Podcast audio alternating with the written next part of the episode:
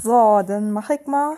Äh, mal sehen, ob ich heute mal eine Folge mache, die nicht mit Psychiatrie, psychischer Erkrankung oder sonstigem zu tun hat. Aber ich glaube ehrlich gesagt nicht. Weil, ach, später mehr dazu. es ist, oh, ich bin so froh, dass ich das Ganze hier nicht professionell mache. Sonst würde ich mich gerade schämen. So aber denke ich mir, scheiß drauf.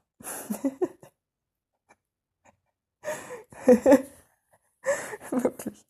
Man könnte es fast als Cliffhanger bezeichnen, aber nein, noch nicht. Ähm, ja. Wie war mein Tag heute? Mm. Ich habe unglaublich viel Zeit im Bett verbracht, weil heute wirklich absolut unfassbar schreckliches Wetter war, fast den ganzen Tag. Oh, ich sehe gerade. Ähm, ja. Dreck. Dreck muss weg. Ähm, ich will ihn aber lassen. Ich habe vorhin erst im Zimmer Staub gesagt. Naja, dazu später mehr. Ähm, ups. Gott, oh Gott, hier liegen Staubflosen rum. Die sind so groß wie kleine Kaninchen. Egal, ähm, nicht drüber nachdenken. Mm, nein, ich bin kein bisschen verwahrlost, das wirkt nur so. Da ist noch eine Staubflose, ach egal. Ähm, ja.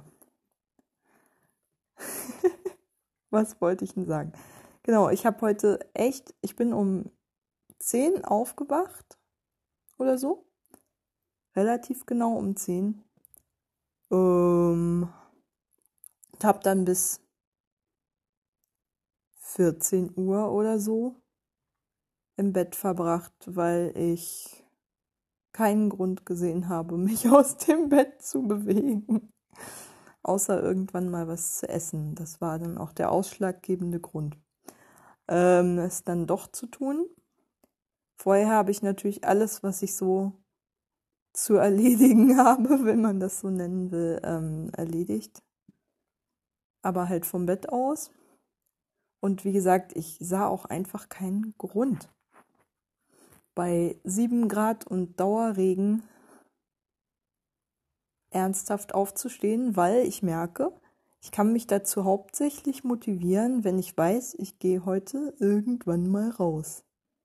Und das hat sich einfach bei dem Wetter nicht so wirklich angedeutet, dass das vielleicht irgendwann mal eine gute Idee sein könnte. Ähm, ja, weil wie gesagt, das Wetter einfach so fast comichaft überzeichnet schrecklich war. also wirklich, wie man sich so Scheißwetter halt vorstellt. Das mit einer Schippe drauf noch. So war das heute. noch mit schneidendem, beißendem Nordwind, den ich nur äh, von drinnen gesehen habe und wie sich die Bäume allesamt so biegen, dass man genau sehen kann, der Wind kommt direkt aus Richtung Schöneweide, also halt von Norden. Äh, ja. Das motiviert wirklich keinen Menschen auf der ganzen Welt rauszugehen. Ich habe mich ein bisschen geschämt dafür. Ähm, Hoffe aber ehrlich gesagt, dass jetzt jeden Tag ein kleines bisschen mehr Motivation bei mir vorhanden ist, ähm, doch noch mein Leben ab und zu mal außerhalb des Bettes zu verbringen. Es war einfach nur so. Gestern noch 25 Grad, heute 7. Was soll man dazu sagen? Das ist echt nicht mehr normal. Ja, sind nicht mal 10 Kelvin, nein, es sind gleich fast 20. Los, gibt noch eine Schippe drauf. Warum haben wir nicht das nächste Mal Temperaturunterschiede von, sagen wir mal, innerhalb von zwei Stunden von 30 Kelvin oder so? Das wäre doch auch nochmal schön. Naja, und dazu weiß man nicht, wann sich diese Wetterlage wieder verpissen wird ich meine, ich habe nichts gegen Regen und so. Es gab viel zu wenig davon, gar keine Frage. Und ähm, Sämtliche Pflanzen in unserem Haushalt, insbesondere die auf dem Balkon, wären schon jämmerlich verdurstet, wenn ich nicht wäre. Aber es kommt ja kein Regen, es wird ja immer einfach nur kalt. kommt halt einfach nur ein Schwall arktische Luft, so als wären wir hier am Nordpol. Keine Ahnung, da ist wahrscheinlich gerade wärmer als hier. Naja, würde mich jetzt nicht wundern. ja, ähm, genug übers Wetter gerantet, aber das hat echt mir einen Motivationsdämpfer verpasst und ich habe mich ehrlich gesagt auch darauf eingestellt, mir für heute nichts Bahnbrechendes vorgenommen, außer zu kochen. Also nichts, was ich nicht machen könnte, wenn ich so auf halb acht hänge. Ähm, und das habe ich dann auch geschafft. War auch ganz lecker, das Essen. Ich habe mir sogar den Luxus rausgenommen, ähm, ein paar ähm, Maronen ans Essen zu machen und äh, geröstete Pinienkerne fürs für den Geschmack und ein kleines bisschen Hummus habe ich zum Abschmecken genommen. Ansonsten ist es einfach nur eine stinknormale Kürbis-Süßkartoffelsuppe mit ein bisschen Möhren, Fenchel und Kartoffeln drin. Mm, aber lecker. Ach so, und eine Drittel Tube Tomatenmark. Egal. Ich brauche Eisen. Ähm. Joa. Mm. Ja, und meinen Rest Auberginenaufstrich habe ich auch noch rangehauen. Oh, Zucchini. Zwei Zucchini habe ich noch rangehauen. Fällt mal gerade ein. Jetzt bin ich schon wieder in dem Bereich, wo ich so langsam mal wieder dra drüber nachdenken könnte, meine Gemüsevorräte aufzufüllen. Aber Problem ist, ich muss jetzt erstmal drüber nachdenken, wie ich das jetzt mache mit dem Lagern, weil äh, meine Mitbewohnerin, eine meiner Mitbewohnerinnen, sich angekündigt hat für morgen, für ein paar Tage. Was mich dazu veranlasst hat, bis eben nach dem Kochen Müll wegbringen, inklusive Biomüll vom Schnippeln und ähm, noch eine Runde, ganz kurz eine Runde spazieren gehen durch die Kleingartenanlage hier hinterm Haus. Ähm, Danach habe ich noch ein kleines bisschen sauber gemacht, damit es nicht ganz so furchtbar aussieht. Aber wie gesagt, hier sind immer noch, wie gesagt, Wollmäuse in meinem Zimmer, aber ich glaube hauptsächlich in meinem Zimmer. In den anderen Zimmern wäre es mir auch aufgefallen.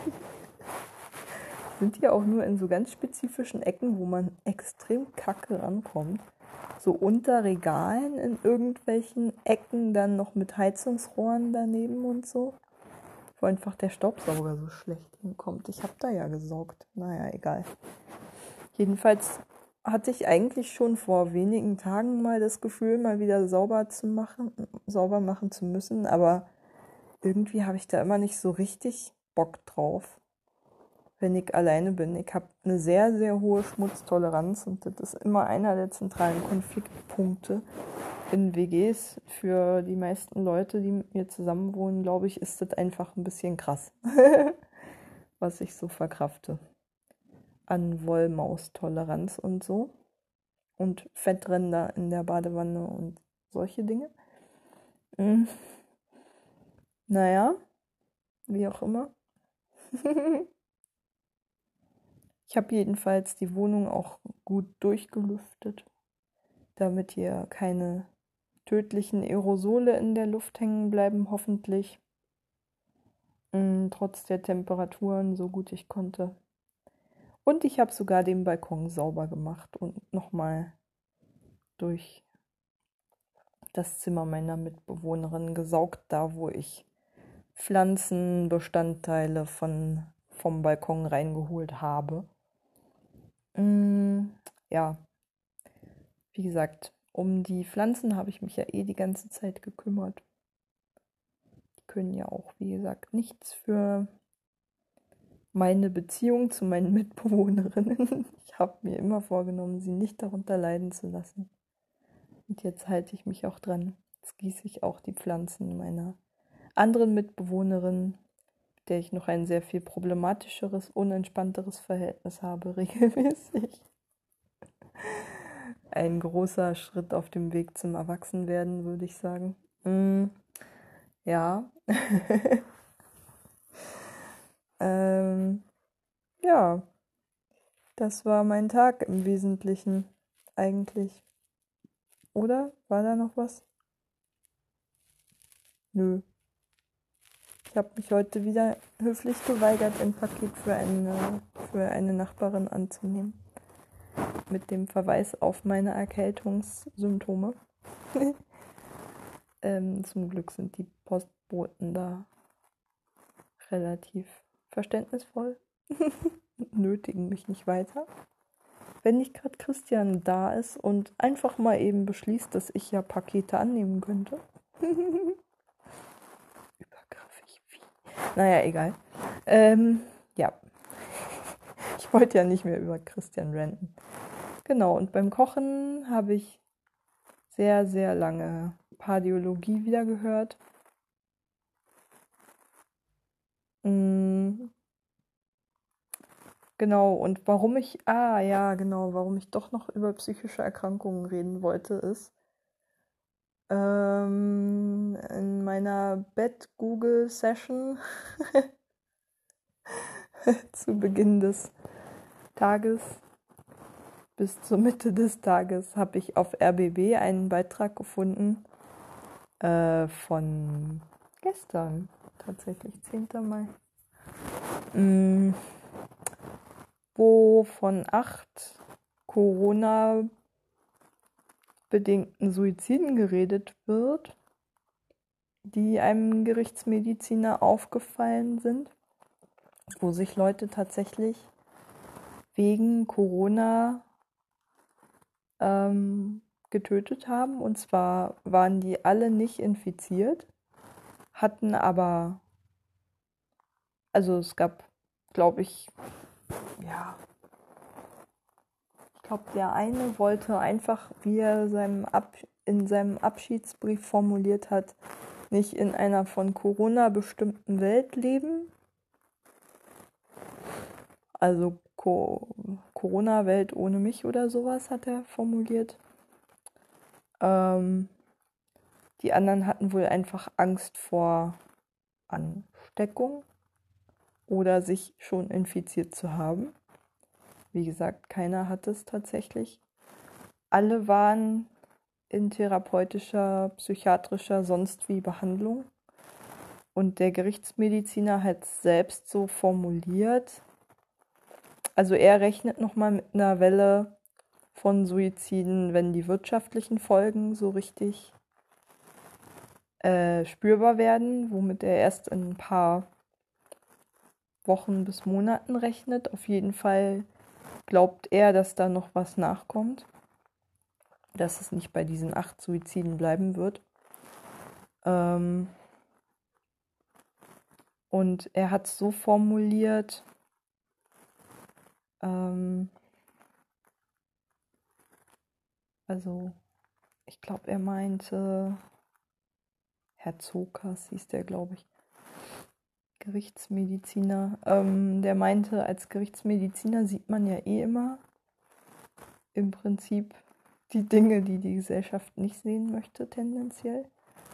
Und ähm, ich glaube, mir sind noch so die letzten Worte aus dem Interview mit dem ähm, Moderator der Sendung, dessen Namen ich gerade vergessen habe ähm, im Gedächtnis geblieben, dass man halt jetzt sehen würde, also auf seinem Tisch landen sozusagen die Schwächsten, die, die keine Lobby haben. So. Und ähm, ich habe mich sofort mitgemeint gefühlt, weil ich ja genau zu dieser Zielgruppe gehöre ähm, zu dieser Gruppe der Schwächsten, die halt in psychiatrischer Behandlung sind und äh, ja jetzt total untergehen im Prinzip. Und das hat so gemischte Gefühle in mir ausgelöst. Einerseits war da Stolz, dass ich es bisher geschafft habe, so einigermaßen gut, zwar mit ein paar Panikattacken und so, aber einigermaßen. Ach so, genau. Was mir noch aufgefallen ist, eigentlich liegt es ja total nah, jetzt die ähm, telefonischen Hilfsangebote auszubauen. Äh, und ich glaube, das tun auch viele Träger jetzt gerade. Aber was halt richtig fehlt, finde ich, also was eine richtige Versorgungslücke jetzt gerade ist, was eigentlich auch jedem klar sein müsste, ähm, wenn Leute jetzt nicht mehr zu ihren Therapeuten oder Therapeutinnen gehen können, mh, mm, ersetzt so eine Telefonseelsorge oder halt so ein Krisendiensttelefonat einfach mal nicht einen Therapeuten. Das ist vollkommen klar. Müsste eigentlich jedem vollkommen klar sein. Weil das ist ja eine fremde Person, der du dich einmal anvertraust und dann nie wieder. Und es ist keine Beziehungsarbeit, die da über diesen Moment hinaus geleistet wird, über dieses Gespräch hinaus. Und ähm, es kann manchmal sogar helfen, finde ich, na, sich vollkommen, also einer vollkommen fremden Person sich anzuvertrauen, kann manchmal leichter sein als ähm, jemanden, der einen schon länger kennt. Ähm, weil man da einfach das Gefühl hat, überhaupt keine Erwartungen in dem Gespräch erfüllen zu müssen oder so und auch nicht irgendein Bild aufrechterhalten zu müssen von sich.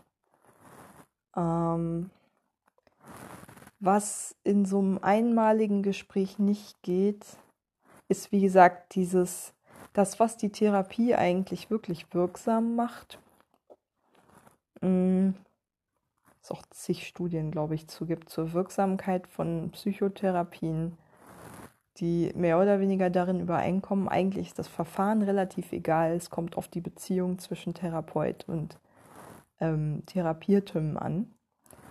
Äh, und ich finde, man müsste jetzt eigentlich von diesen Dogmen abrücken, dass Therapeuten halt nicht telefonisch arbeiten können, ich weiß ja gar nicht, wie viele Therapeuten jetzt noch äh, quasi telefonisch arbeiten, aber ganz ehrlich, wenn ich die Wahl habe, mh, gerade in der Einzeltherapie, in der Gruppentherapie ist es ja ein bisschen schwieriger, aber auch da gibt es ja Konferenzsoftware und sowas, mit der man zumindest irgendwie was überbrücken könnte, auch wenn es nicht ideal ist, aber es ist besser als nichts.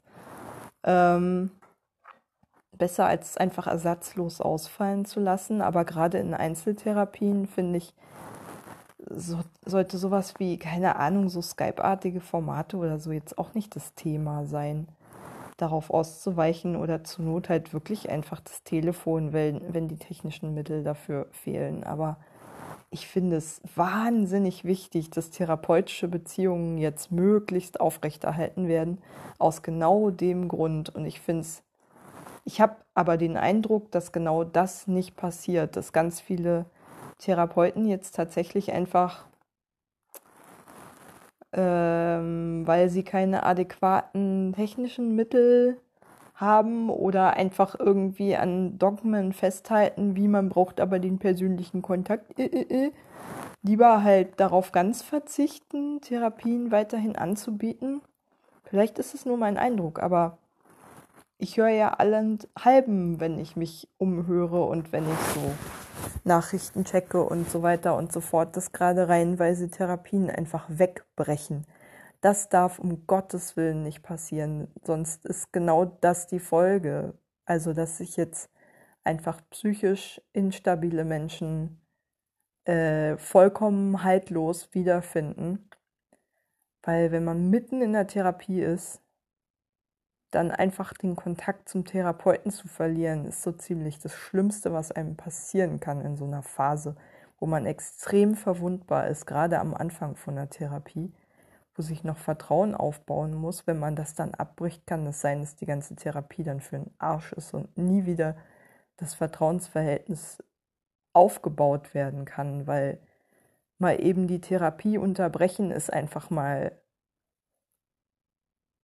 also es braucht einfach eine gewisse Kontinuität dafür, so. Sonst ist es so aus den Augen, aus dem Sinn. Und wie gesagt, gerade wenn man an, am Anfang von der Therapie ist und beginnt, sich erst zu öffnen und ganz viele Themen hochkommen, die man vielleicht jahrelang, manchmal jahrzehntelang verdrängt hat und dann keinen Ansprechpartner hat, oh Gott, das stelle ich mir wirklich grauenhaft vor. Ich bin ehrlich gesagt gerade ein bisschen froh, dass ich schon relativ viel Therapieerfahrung habe, die aber in der Vergangenheit liegt und ich schon relativ viel habe, womit ich arbeiten kann jetzt. Nur eben halt keine Beziehung in dem Sinne, keinen, an, keinen physischen Ansprechpartner habe. Aber ähm, eben, wie gesagt, schon so einige also einige Themen, die jetzt gerade hochkommen, halt kenne, einordnen kann, weiß, das und das kann helfen, um damit umzugehen. Und die auch so ein bisschen ins Verhältnis setzen kann, ohne mich davon überwältigen zu lassen. So, ähm, ja, so keine Ahnung, das Thema bin ich es wert, Hilfe anzunehmen und so halt so ein elementares Selbstwertgefühl-Thema oder so. Da hätte ich vor zehn Jahren bestimmt noch viel, viel größere Hemmungen gehabt, Leute um Hilfe zu bitten. Jetzt mache ich es immer noch nicht gerne, aber ich mache es halt, wenn ich es muss. So. Und ich schäme mich dafür auch nicht in Grund und Boden oder so. Sondern ich sehe das relativ pragmatisch. Naja, in der Situation brauche ich jetzt gerade das und das ich komme gerade irgendwie nicht anders ran. Äh, ist halt so. Also ich schalte dann vielleicht auch so in so einen Überlebensmodus, den ich glaube ich auch ganz gut kenne und der mir wahrscheinlich auch geholfen hat, bis jetzt durch diese Situation zu kommen, weil das ist der andere Faktor, glaube ich, dass ich jetzt gerade nicht verkraften muss, dass einfach mittendrin eine Therapie abbricht und damit eine der wahrscheinlich dann wichtigsten Beziehungen für mich einfach mal ersatzlos wegfällt, mal eben von heute auf morgen. Und ja auch ein ganzes Stück Struktur, mm, dass ich gerade, mm, nee, einfach andersrum, dass ich eh in meinem Leben schon Phasen hatte, in denen ich wusste, jetzt geht's, also wo man, wo ich gar nicht drüber nachgedacht habe, sondern ganz automatisch irgendwie so auf Sicht gefahren bin und quasi geguckt habe, was brauche ich für den Tag jetzt, um den irgendwie rumzubringen und dann gucke ich mal, was der nächste Tag bringt, aber viel mehr, viel weiter ist mein Horizont dann auch nicht so. Und das ist halt dieser elementare Überlebensmodus, der mir, glaube ich, auch geholfen hat, einfach meine Schulzeit mit den, diesen über Jahre hinweg wirklich täglichen Anfeindungen, Mobbing-Attacken etc., Ausgrenzungserfahrungen umzugehen. So. Weil ich mich halt einfach eisern darauf konzentriert habe, so was brauche ich jetzt, was brauche ich heute an diesem Tag, um zu einem Abschluss zu gelangen, der mir erlaubt, dieses Drecksnest, in, die, in das ich leider Gottes reingeboren wurde, ohne es je gewollt zu haben, äh, verlassen kann, sobald ich, sobald es mir irgendwie möglich ist. so. Also ich glaube, ich habe schon mit, ich weiß gar nicht, wann ich angefangen habe zu planen, äh, meine Geburtsstadt zu verlassen. ich glaube, da war ich noch ein Kind, das war noch vor der Pubertät. Ich hatte mindestens seit meinem sechsten oder siebten Lebensjahr das Gefühl, ich muss aus dieser Gegend raus. So. Und das ist dann natürlich während der Pubertät noch viel, viel krasser geworden. Aber ich habe mich, ich habe da immer das Gefühl gehabt, am falschen Ort zu sein. Immer. Wirklich. Quasi fast. Ja, ja. Von meinem sechsten, siebten Lebensjahr an vielleicht bis zu meinem 19. Lebensjahr. Hatte ich das Gefühl, an einem Ort zu sein, der sich eher wie ein Gefängnis angefühlt hat, als wie ein Ort, an dem ich leben könnte, geschweige denn sowas wie gedeihen oder wachsen oder keinen Schaden nehmen auch nur. Das fühlte sich wirklich also eigentlich meine gesamte Kindheit hindurch fast und sowieso die gesamte Jugend hindurch an, als wäre das einfach der schlechteste Ort, an dem ich sein könnte. So, neben vielleicht einem Kriegsgebiet oder sowas. Mm. Ja, ich habe auch immer ganz, ganz schreckliche Trauergefühle gehabt, wenn ich zum Beispiel irgendwo gewesen bin, was nicht meine Heimatstadt war und dann wieder zurück musste. Das fühlte sich jedes Mal an wie, Gott, jetzt musst du wieder in den Knast oder so. So stelle ich mir das vor, wie wenn man als Freigänger irgendwie wieder zurückkehren muss in den Knast. Das ist alles nicht übertrieben, aber und es ist eine grauenhafte Erfahrung gewesen die mich wirklich innerlich zutiefst verstört und sicherlich auch zu einem gewissen Grad zerstört hat. Ähm, so dieses Gefühl einfach am fundamental falschen Ort für deine Entwicklung zu sein. So und das auch schon sehr, sehr früh zu wissen. Weil es da nichts gab, also nichts. Es gab keine Kultur, so dass es keine Anregungen gab. Es gab keine gebildeten Menschen. Es gab niemanden, der mich gefördert hätte. Keine Leute, denen ich nicht egal war gefühlt. Es gab keine Ablenkung, keine Freizeitgestaltungsmöglichkeiten. Es gab ja, sowieso keine Freunde,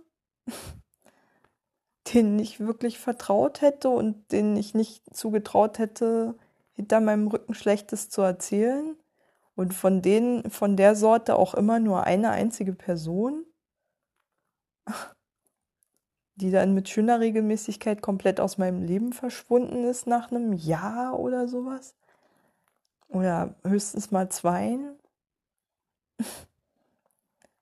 Es gab, ja, also es gab da einfach nichts. Und es war mir auch klar, da gibt es auch keine Arbeitsplätze, da gibt es keine Universität, da gibt es keine Ausbildungsmöglichkeiten, da gibt es nichts. Es gibt nur Hungerlöhne, Malocherleben und Arschtritte. So. Da konnte man, da kann man nicht leben, meiner Meinung nach. Und ehrlich gesagt, ich kann mir auch nicht vorstellen, wie Leute da freiwillig leben. Also ich kann es mir einfach nicht vorstellen, wie Leute freiwillig in Vorpommern bleiben. Und mein gesamter Jahrgang ist ja auch weggegangen. Also, also wirklich ist keine Übertreibung. Ein einziger Sozialarbeiter ist dann wieder geblieben, aber der hat halt auch ein blutendes Herz. So, also weiß ich gar nicht, ob man das auf Deutsch auch so sagt. Wahrscheinlich weiß jetzt keiner, was gemeint ist. Ein blutendes Herz, also Bleeding Heart Liberal sagt man in den USA zu jemandem, der halt ähm, so übermäßig altruistisch ist, halt so ein Liberaler mit einem ganz großen Herzen für die Schwachen so. Und äh, ohne ihn jetzt, das klingt so ein bisschen höhnisch jetzt, aber der hatte halt starke Schuldgefühle, auch in Bezug auf meine Geschichte und die Erfahrungen, die er mit mir gemacht hat. Und ähm, ich glaube, da war auch einiges von diesen Schuldgefühlen nochmal da an der Entscheidung mit beteiligt, dann doch nicht in Hamburg zu bleiben, wo er ursprünglich hingegangen ist, wie alle, die nicht nach Berlin gegangen sind, ähm, sondern dann wieder in die Provinz zurückzukehren, ähm, ins Outback und sich da aufzureiben als Sozialarbeiter für die Lost Cases und alle Jugendliche. Alle Jugendlichen, die dort bleiben, sind im Prinzip die Lost Cases, die keine Möglichkeit haben, da je wegzukommen, weil wenn du nicht einen Schulabschluss hast, der es dir erlaubt, irgendwo anders eine Arbeitsstelle zu bekommen, dann bist du da absolut verloren. So. Du bist einfach, du, du findest auch so gut wie keinen Ausbildungsbetrieb. Wenn dann bezahlt er dich lausig. Ob du eine Übernahmeperspektive hast, weiß keiner. Es gibt ja auch einfach keine Arbeitsplätze da. Klar, es gibt diverse Kfz-Werkstätten. Das war's aber auch schon. Wenn du da nicht gerade Kfz-Mechaniker werden kannst und dann hatten die ganzen Hauptschüler irgendwann das Problem, dass man nicht mehr Mechaniker sein konnte, sondern auf Mechatroniker umsatteln musste, beziehungsweise draufsatteln musste, also sich höher qualifizieren musste. Ähm, und dann wurden die halt reihenweise abgehängt. Und ja, hätten ein paar Jahre vorher, wie gesagt, noch als Kfz-Mechaniker durchkommen können, aber dann äh, reichte diese Ausbildung einfach nicht mehr, um einen Platz in der Werkstatt zu ergattern. Mm, ja. Und das war so ziemlich die einzige Perspektive jenseits von der Bundeswehr. Und die Bundeswehr hat ja an meiner Schule auch schon ganz aggressiv geworben. Und zwar während des Afghanistan-Kriegs und des Irakkriegs gab es jeweils ähm, Bundeswehroffiziere. Ich glaube, einer war auch der Vater von einer Mitschülerin, die dann in die Schule gekommen sind und den Kindern dann den, wie alt war ich da? Äh, 2003 war der Irakkrieg. Ähm, 2001 der Afghanistan-Krieg. 2001 war ich die meiste Zeit des Jahres, ich habe ja erst im Dezember Geburtstag, ähm, 15. Und dann 2003 dementsprechend so 17 halt.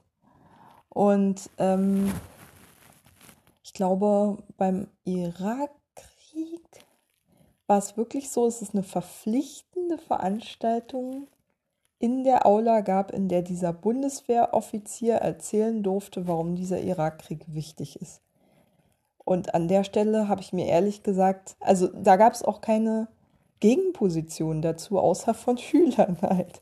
Da war ich ja schon 17, habe auch meinem Unmut, so weit das eben ging, irgendwie Ausdruck verliehen. Ich fand den Irakkrieg nie richtig, auch 2003 schon nicht, als noch nicht klar war, dass dadurch der IS entstehen würde. Ähm, ganz grob verkürzt gesagt. Ähm, Und ja, ich glaube, ich habe dann irgendwie, weiß ich nicht, dann da gesessen. Ich weiß gar nicht, ob ich mich getraut habe, da laut zu kritisieren. Ich war nicht so der Typ, der in einer vollbesetzten Aula jetzt äh, vor lauter feindseligen Leuten ähm, Fragen hätte stellen können und fühlte mich auch ehrlich gesagt nicht gut genug informiert, weil ich da gerade, ich glaube, das war so, oh Gott, 2003. Ich glaube, das war so das Jahr, ich weiß gar nicht, 2002 oder 2003 fing ich überhaupt erst an, regelmäßig Zeitung zu lesen. Ich hatte die Taz abonniert, die damals noch wesentlich linker war. Ähm, heute ist ja teilweise mit der FAZ vergleichbar. Oder äußert sich einfach zu bestimmten Themen gar nicht mehr. Ich finde es faszinierend, dass sie echt jenseits von Ulrike Herrmann offensichtlich niemanden mehr haben, der regelmäßig sowas ähnliches wie Wirtschaftsberichterstattung leistet oder so. Irgendwann war mir das dann auch zu albern, nur noch irgendwelche Unisex-Klo-Debatten da zu lesen, während, keine Ahnung, ein Drittel der Gesellschaft nicht mehr bei Wahlen auftaucht, weil die sich nicht mehr repräsentiert fühlen. Und die Taz macht fröhlich mit beim Ausschließen, so, indem sie wirklich nur so Luxusprobleme aufs Tapet bringt ach, mein Latte Macchiato ist gar nicht fair gehandelt und so. Und irgendwann war mir das echt zu albern. Ich habe mich da nicht mehr repräsentiert gefühlt. Aber 2002 eben oder so. Ich glaube 2002. Weil ich so wütend über Hartz IV war und die Agenda 2010 deren Auswirkungen ich zwar nicht unmittelbar mitbekommen habe, aber halt gesehen habe, oh, Alter, die einzigen Demos gegen, äh, gegen Hartz IV, die hier gemacht wurden, also in dem Kaff, aus dem ich komme, ähm, waren natürlich von Nazis. Tatsächlich NPD-Funktionäre teilweise unmittelbar beteiligt. Und ich dachte mir, es kann doch nicht wahr sein. Ey, das ist mir so peinlich da müssen doch noch andere Leute dagegen sein. Es ist doch offensichtlich, dass diese Reform falsch ist. So, also so sehr, also ich war, wie gesagt, noch nicht wahnsinnig politisiert, aber konnte schon sehen, dass es nicht besonders menschenrechtskonform ist, Menschen dazu zu zwingen, zu arbeiten. so, ich sehe das heute noch genauso. Und diese Idee mit Sanktionieren und so Leute auf die Spur zu schicken, finde ich sowieso absolut menschenverachtend und das Menschenbild dahinter, finde ich, könnte gruseliger kaum sein. Da wäre ich auch bis an meinem, bis zu meinem letzten Atemzug dran festhalten. Also, Alter. Zumal ganz ehrlich, ich wohnte ja, ich lebte ja in der Gegend, äh, die ich zwar verachtete, weil die Menschen, die dort lebten, mich auch verachteten größtenteils. Aber ich habe ja gesehen, einfach mal, da haben so viele Leute krassen Alkoholmissbrauch betrieben, gerade die Leute, die nach der Wende ihren Job verloren haben oder die Leute, die halt wesentlich schlechtere Arbeitsbedingungen in Kauf nehmen mussten oder halt dequalifiziert wurden. Da ist ja irgendwie in jedem Lebenslauf ein Bruch entstanden gefühlt durch die Wende. Die Wende? Den Beitritt der DDR zur BRD. Von Wiedervereinigung kann man ja nicht wirklich sprechen. Ähm, ist ja doch eine etwas einseitige Angelegenheit gewesen. ähm, ja, und ähm, wie gesagt, ich habe einfach diese ganzen psychischen Verheerungen und diese Aggression und diese Verzweiflung und diesen Alkoholismus und die verwahrlosten Kinder, die wirklich irgendwie mit vollkommen ohne Kompass und im Prinzip auch ohne Eltern aufgewachsen sind, zu denen ich ja auch so ein bisschen gehörte, ähm, gesehen und dachte mir so, Alter, diese armen Schweine die sich mit Ach und Krach, wenn sie Glück haben, irgendwie über Wasser halten können, weil sie dann vielleicht irgendwann die Kurve gekriegt haben und dann irgendwann im Niedriglohnsektor gelandet sind. Und die armen Schweine, die überhaupt keinen Job mehr gefunden haben, deren Leben im Prinzip wirtschaftlich gesehen vorbei war, ähm, jetzt gegeneinander auszuspielen, fand ich scheiße, finde ich scheiße und werde ich immer scheiße finden. Aber es klappt ja offensichtlich so gut. Mm. Und wie gesagt, was ich auch fundamental ablehne an dieser Reform, ist dieses Selbstschuld. Ich habe gerade erst in der Diplo einen Text gelesen über diese japanische Mentalität des Selbstschuld. so diese Idee, dass Gesellschaft im Prinzip ja keinerlei Solidarverpflichtungen gegenüber einem Einzelnen hat, dass das falsches Anspruchsdenken ist und dass Leute sich grundsätzlich selbstverschuldet in Notlagen bringen. Dieses Denken äh, steckt ja im Prinzip auch hinter ALG 2. Oder nicht nur im Prinzip, es steckt hinter ALG 2, weil da ja die Idee ja oft genug auch zynischerweise genauso kom äh, kom also so verbreitet wurde von Gerhard Schröder, Franz Müntefering, Kurt Beck und wie sie alle heißen. Ja, geh dich doch mal rasieren, dann findest du schon einen Job, sag ich nur. War es ja nicht nur, sondern auch, ja, wer arbeiten will, findet auch Arbeit und all diese ganzen Sprüche. Ich will gar nicht wissen, wie viele Variationen dieses Themas einem Gehirnwäscheartig in den letzten 20 Jahren eingeprügelt wurden. aber ich bin mit diesem Schwachsinn auf jeden Fall aufgewachsen. Aber wie gesagt, also mir als Ossi-Kind, das die Wende miterlebt hat, konnte wirklich keiner erzählen, dass Arbeitslosigkeit individuell verschuldet ist. Sorry, aber so doof war ich nicht mal als Kind, dass man mir so einen Schwachsinn hätte erzählen können. Sorry, wenn ich ein bisschen, ein bisschen wütend bin, aber Alter, manchmal denke ich mir so echt, hallo? Mit so einem Quatsch wollen mir Leute kommen, denken die ernsthaft. Also wie, wie kann es ein Berufspolitiker wagen, seine, also die Bevölkerung einfach so für dumm zu verkaufen, wo doch eigentlich jeder sieht, nein, Arbeitslosigkeit kann durch strukturelle Umbrüche bedingt sein.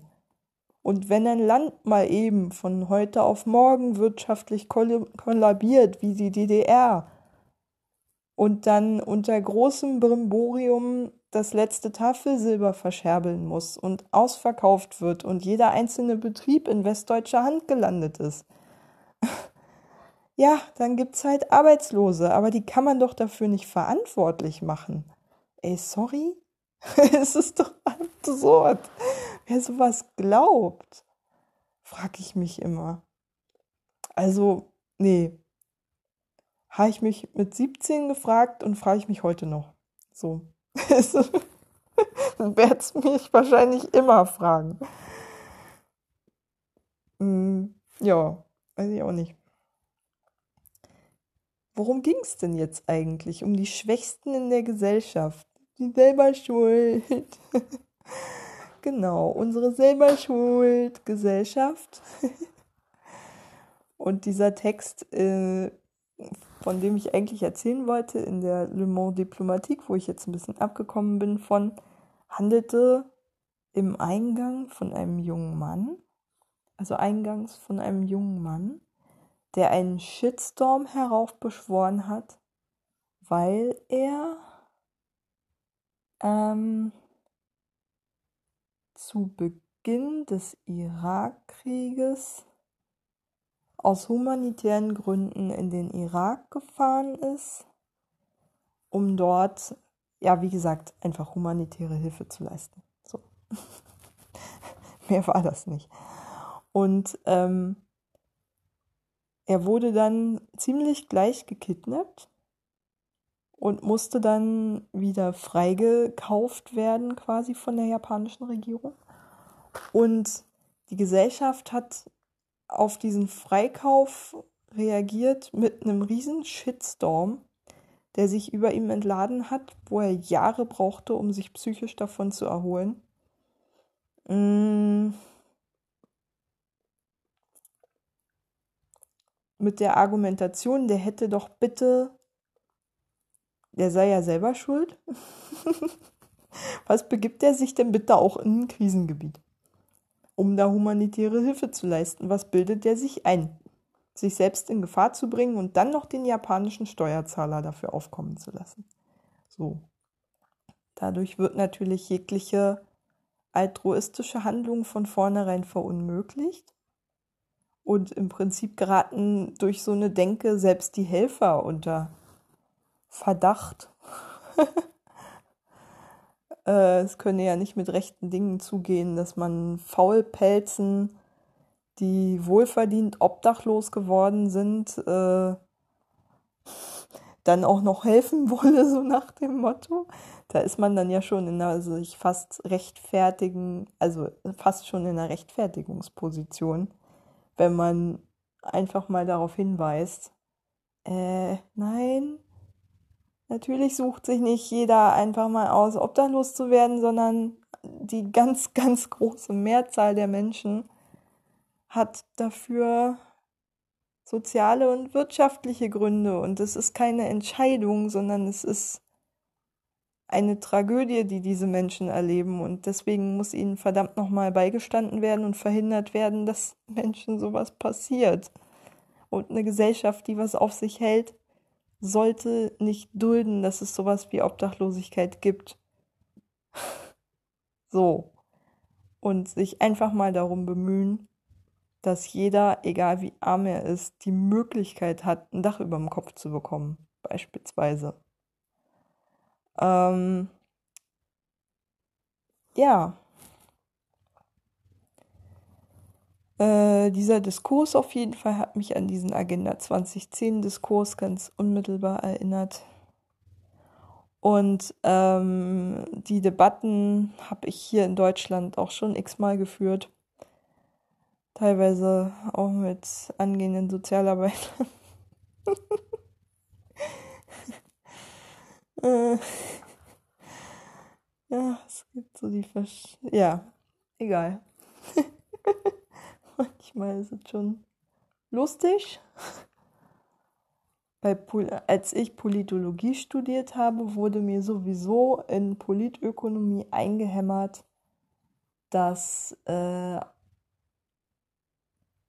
ähm, also das Menschenbild, das dort zuvorderst ähm, propagiert wurde, es war immer in jeder Sitzung zu Politökonomie so ziemlich das erste.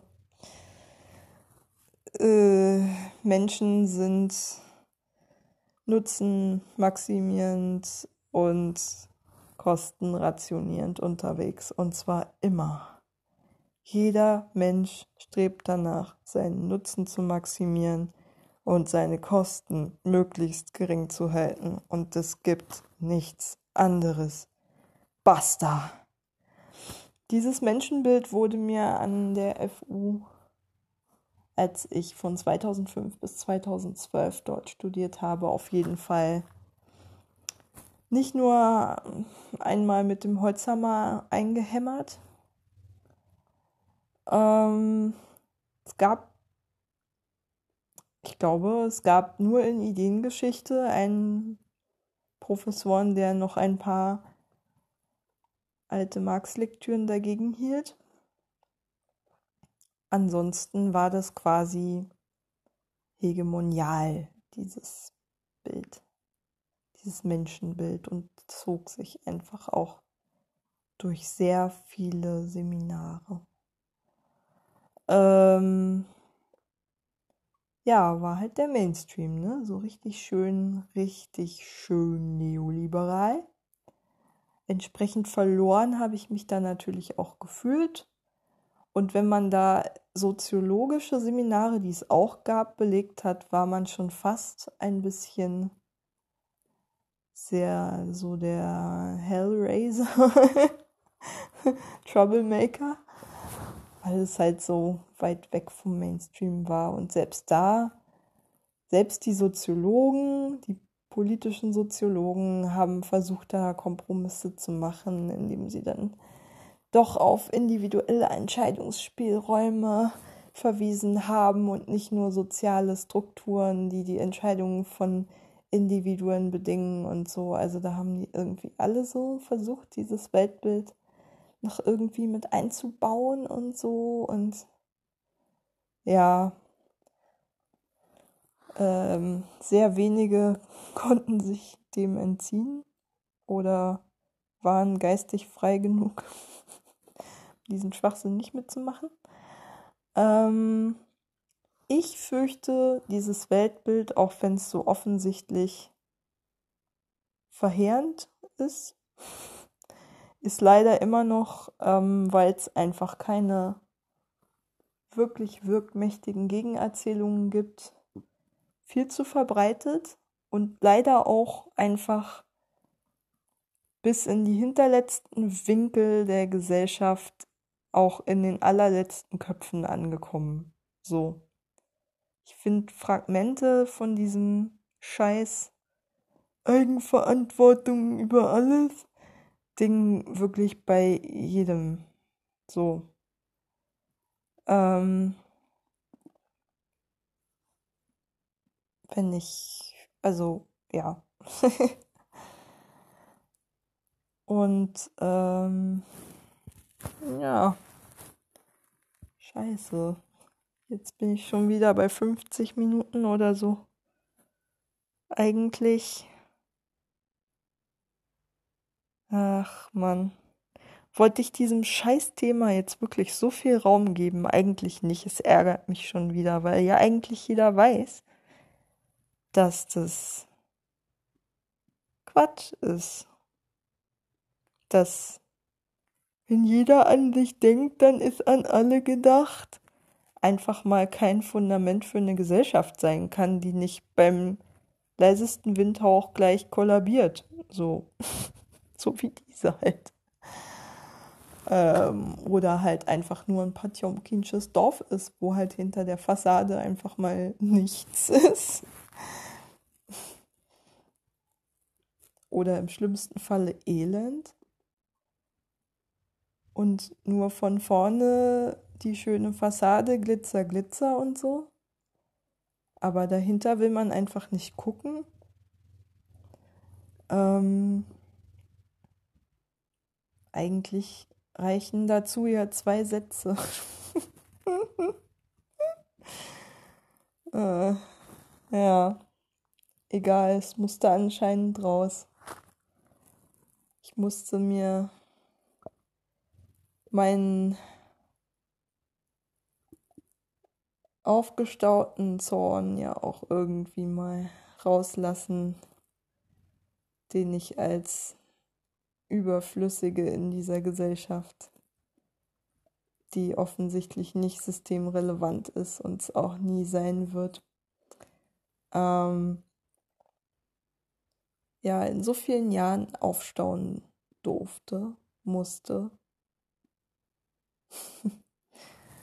ja, das wird noch sehr lange dauern, bis dieser Zorn mal weg ist, denke ich. Mm.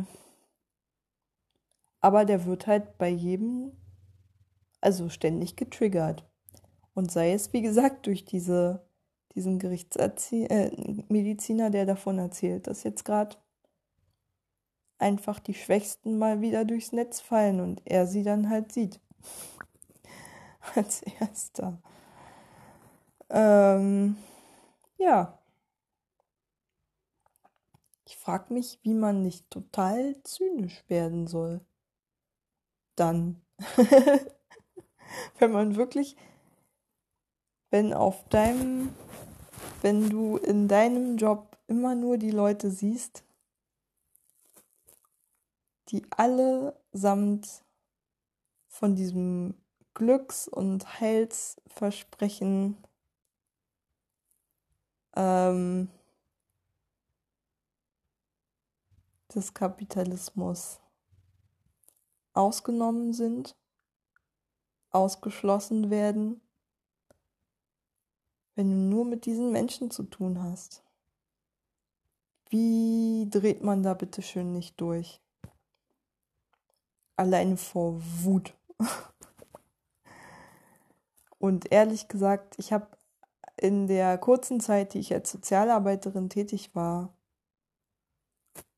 gesehen, dass zumindest bei meinen Sozialarbeiterkollegen da die häufigste Reaktion drauf war, wenn man so, also man sieht ja einfach als Sozialarbeiterin ganz, ganz, ganz viel, womit Menschen äh, normalerweise ihr ganzes Leben lang Pirouetten drehen, um mit diesen Menschen und den äh, Problemen, die die Gesellschaft verursacht, ähm, in ihrem Leben nicht in Kontakt zu kommen. Und Sozialarbeiter haben aber im Prinzip mit nichts anderem zu tun. Und was ich leider sagen muss und ja auch am eigenen Leib erlebt habe, ich habe den Eindruck, viele Sozialarbeiter reagieren darauf, indem sie sich entsolidarisieren und in dieses Selberschuld-Mantra mit einstimmen. Und ähm, sich damit ja auch von Schuldgefühlen entlasten, weil wenn es einem auch nur einen Hauch besser geht als demjenigen, den du da betreust, meinetwegen in der Wohnhilfe oder so, dann fragst du dich irgendwann, wenn du ein Mensch bist, der einen Rest Empathiefähigkeit hat, Moment, wieso geht's dem eigentlich so dreckig und mir aber nicht? so. Warum? Und dann ist es, glaube ich, für viele der sehr viel einfachere Weg zu sagen, also nicht, weil ich einfach nur Glück hatte und unter anderen Umständen einfach an dessen Stelle sein könnte, sondern nee, der hat einfach die falschen Entscheidungen im Leben getroffen und schon ist die Welt wieder in Ordnung. Und das ist der giftige, der vergiftete Reiz des Mantras selber schuld, glaube ich. Er kauft dich quasi von deinem Schuldgefühl frei und gaukelt dir vor, dass die Privilegien, die du hast, gerechtfertigt sind. Weil du sie dir ja schon irgendwie und sei es durch die richtigen Entscheidungen verdient hast. Und ich weiß nicht, wie viele Menschen wirklich ahnen, dass das eine komplette Lüge ist. Ich glaube ja ehrlich gesagt, diese ganze Zunahme an psychischen Erkrankungen und so zeigt mir ja auch, dass immer mehr Menschen unter so einem gesellschaftlichen Dogma des, wer immer hier am Straucheln ist, ist selber schuld, ja auch anfangen zu leiden, leiden, so wie man halt darunter leidet, wenn man eine Lüge lebt. Mm, und so wie viele Menschen ja auch ahnen, dass sie morgen selber zu denen gehören könnten, die ja selber schuld sind an ihrer Situation. Und ich hoffe, so endete auch dieser Diplo-Artikel, Text, was auch immer eigentlich war es nur so ein Opinion-Piece. Mm. Dass, wenn genügend Leuten mal auffällt, dass es doch irgendwie nicht mit rechten Dingen zugeht, wenn so viele Leute auf einmal selber schuld sind an ihrem Elend. Dass sie verdammt nochmal merken, dass da was nicht stimmen kann. So, jetzt höre ich auf zu renten. Gute Nacht.